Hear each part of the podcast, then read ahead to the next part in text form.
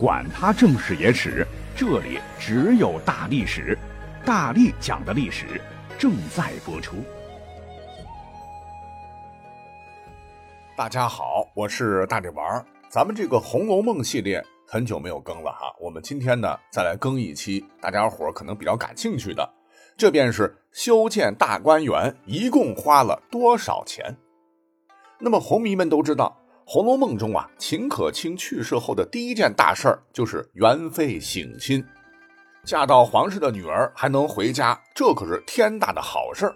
可是呢，这个古代省亲还有一个前提，就是必须要有一座省亲宅院，宅院内的一应殿舍、摆设都要按照皇室的要求修好了，有相关人员来查验，验收成功了才能允许省亲。那是你贾家的孩子没有错，可现在是皇帝老婆，哎，这个规格待遇可就不一样了。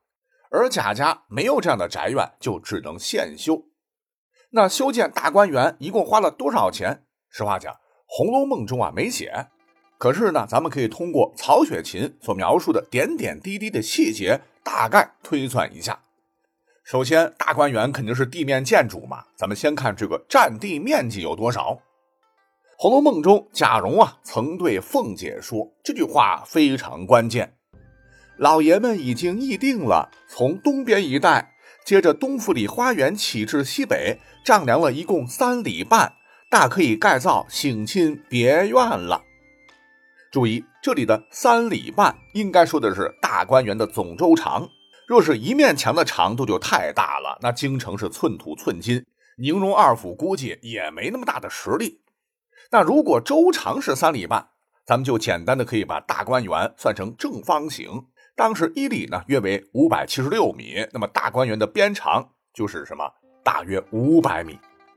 那这么说，可能大家伙脑海当中没有概念哈，咱们呢可以对比一下，像咱们非常熟悉的天安门广场，南北长呢是八百八十米，东西宽是五百米，可以同时容纳是上百万人。那大观园边长五百米左右。面积呢，大约就是天安门广场的一半。如果再比较的话，相乘这个面积相比较，我想想哪个建筑啊？对，那全国闻名的苏州的拙政园与之相比，面积呢，这个大观园应该是其的四倍。那这么大一个园子，到底需要花多少钱呢？咱们下面呢还可以再对比一下啊，得出结论。可以根据哈史料记载的。乾隆当时啊，修建颐和园，面积大约是大观园的十倍，总共花费了四百八十万两的白银。而大观园是元妃省亲用的，也是属于皇家园林。这个大观园的这个面积呢，乃是颐和园的十分之一。那四百八十万两除以十，圆明园这个地上建设的这个造价，应该可以落到四十八万两左右。而四十八万两白银，我们也可以估算出来哈，因为清朝中后期一两银子价值人民币是一百五到二百二十元左右，那么四十八万两银子大约就是七千两百万人民币到一亿零五百六十万元人民币左右，当时这个费用算是天价了。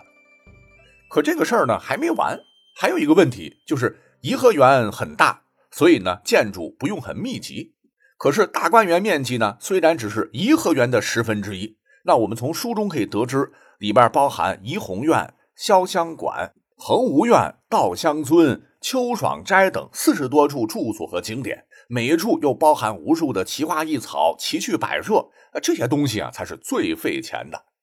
我们呢就简单举个例子，书中交代，贾政呢曾带着宝玉等人到大观园提匾额，这刚一进门，看见铜瓦泥丘脊，那门栏窗格。皆是细雕新鲜花样，并无朱粉涂饰。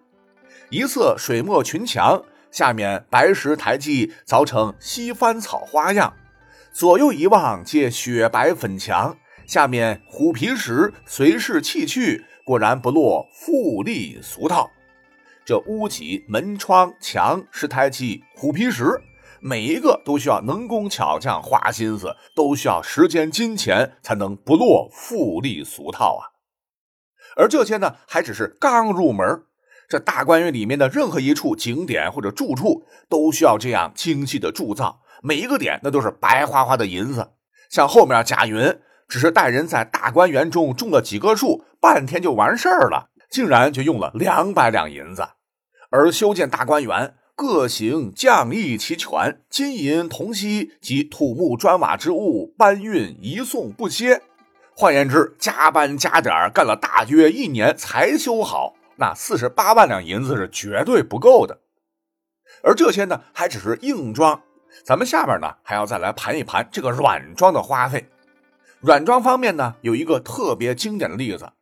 刚开始修建大观园的时候，贾强奉命到姑苏购买了一批唱戏的女孩，聘请教习置办乐器行头。多说一嘴哈，这个贾强乃是宁国府的正派玄孙，父母早亡，从小跟着贾珍过活，比贾蓉生的风流俊俏。但是这哥们儿呢，啊，斗鸡走狗，赏花月柳。在贾珍的溺爱和贾蓉的这个框住下，越发自大。后来还成了贾府梨园院戏班总管和小旦灵官相好。那这个人物大家伙不熟悉哈，我们就略讲一嘴。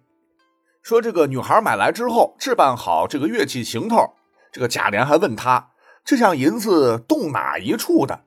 贾强这小子说，江南甄家还收着我们五万银子，先支三万两，剩两万存着。等置办彩灯花烛，并各色帐帘使用。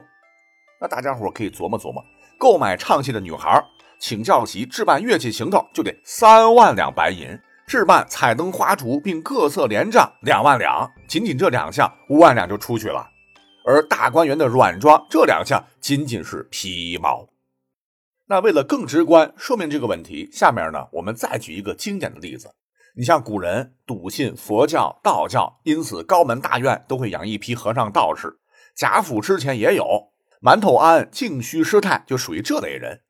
可是如今贵妃省亲，也可以代表皇帝御驾亲身前来，用净虚师太呃这类的老尼姑不合适啊。于是贾府又购买了十几个小尼姑和小道姑。那按照之前他们去苏州购买戏子的价，这些人是不是也得几万两银子？书中讲得清楚，说银子花了，可是王夫人却不满意，她觉得这些人分量不够，压不住元妃省亲的大场面，于是又给妙玉下帖子，请她入住栊翠庵，来担当元妃礼佛时的住持。那不知道贾府又花了多少钱，才把妙玉请过来，而妙玉又带了一个丫鬟，两个嬷嬷，算上之前买的道姑尼姑。还有这个姑苏购买的一群人，这些人不仅购买时需要花钱，以后住在大观园，一应吃穿用度都需要贾府供应，那可全都是钱呐。在《红楼梦》当中啊，还有一个小细节，不知道您注意到没有？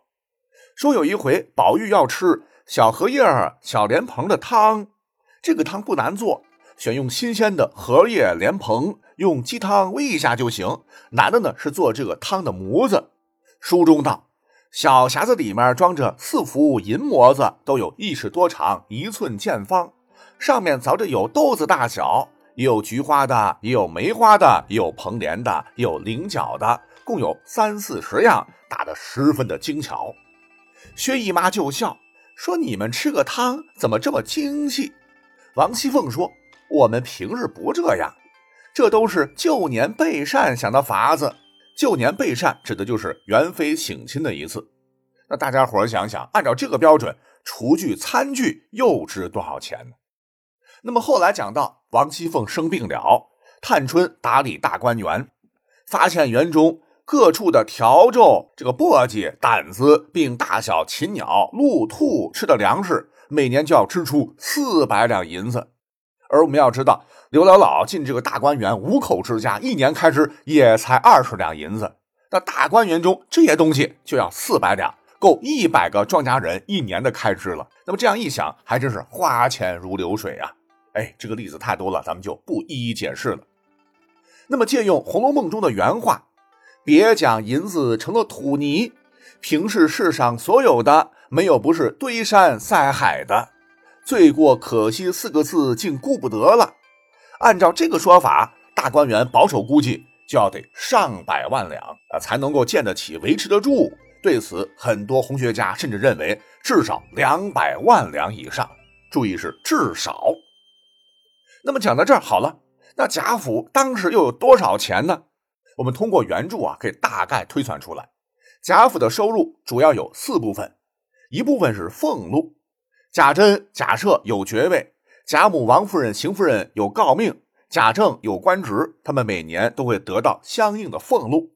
贾政呢，他只是五品官，年收入是八十两银子。那这些钱还不够贾政身边养的那些只会拍马屁的清客。为了更加突出这个问题，我们甚至还找来了哈清朝公爵一年的这个俸禄，大概是七百两银子，七百斛的禄米。那贾母等人每年得到多少俸禄，咱不清楚。可是贾家每年要给宫里的娘娘几千两银子打点，只要这一样，所有人的俸禄加起来都不够。再看贾家的第二份收入，就是皇家赏赐。问题是他们不是实权派官员。能得到的赏赐应该很少。书中说，这个年节能得到一些丝绸古玩，即便是有银子，一年加起来也就一千两。而贾珍跟贾蓉捐个官，就得一千两银子。而王熙凤房中的挂钟卖二手还能卖五百六十两银子，因此赏赐的钱只能说意义大于价值。再看贾家的第三份收入，那就是官员孝敬。比方说贾雨村这类依附贾家的官员，那过年过节是一定要有所表示的。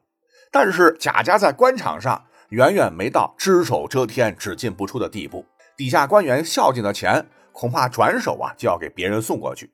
那这份收入完全可以忽略不计。好，那讲到这儿，我们就要重点关注最后一项了。其实啊，贾家跟当时很多权贵之家一样，这个家庭收入的最大组成部分。绝对不是什么俸禄和赏赐，而是庄子。庄子就是跟我们著名的这个思想家庄子的字儿是一模一样。在《红楼梦》第五十三回写道，要过年的时候，这个庄头乌进孝照例给宁国府进贡（打引号的）。我们可以看到一个特别详细的账单，像里边记载：大鹿三十只，獐子五十只，狍子五十只，鲜猪二十个，汤猪二十个。龙珠二十个，野猪二十个，加腊猪二十个，野羊二十个，青羊二十个，加汤羊二十个，加风羊二十个等等，以及外卖两股牲口各项之银，共折银两千五百两。说起来，这个乌进孝之所以叫庄头，是因为他掌管着宁国府八九个庄子，他弟弟掌管着荣国府八个庄子，据说收入比这个多几倍。要过年了，乌进孝除了给宁国府带来大批的野味儿，还带来两千五百两银子。贾珍却说银子太少了，至少也得五千两。乌进孝说：“因为受灾了，今年只有这么多。”那对此，咱们就按照五千两算，宁国府五千两，荣国府是宁国府的几倍，也就两万两。荣国府一年两万两收入，一百年才有两百万两。换言之，就是一百年不吃不喝才能修建一座大观园。可问题是，贾家能不吃不喝吗？像刘姥姥进大观园，看到他们一家一顿螃蟹宴就要二十多两银子，平时各位小姐少爷都很奢侈，管家婆子又中饱私囊，在这种情况之下，他哪里有钱修建大观园呢？又怎么可能在修建大观园之后依旧这么奢侈呢？这确实是一个难解的谜团。那我们下面呢，再来看看书中曾经介绍过的这个林如海，他可能是一个突破的关键点。说林如海祖上四代列侯，到他这一代没有了。可林如海凭本事考中探花，深得皇帝信任，官至巡盐御史。无论从哪个方面讲，林如海都比贾家这群纨绔子弟强太多。书中还说，林家子嗣不丰，人少开销自然也就少。再加上贾敏出嫁时的嫁妆，林家绝对是富豪。听到这儿，有人问：“哎，这个林如海是谁呀？”嘿嘿，他就是贾母的女婿林黛玉的老爹。对此，在清代有个人叫屠莹，他是《红楼梦》的一个研究专家了啊，也是红楼迷。在《红楼梦论赞》中写道：“林家四十列侯，林如海又是肥差，林家应该有两三百万两的收入。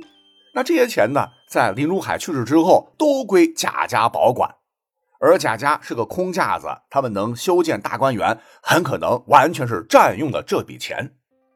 屠英还说，林黛玉之死，死于其财，亦死于其财也。第一个才是才能的才，第二个是财物的财。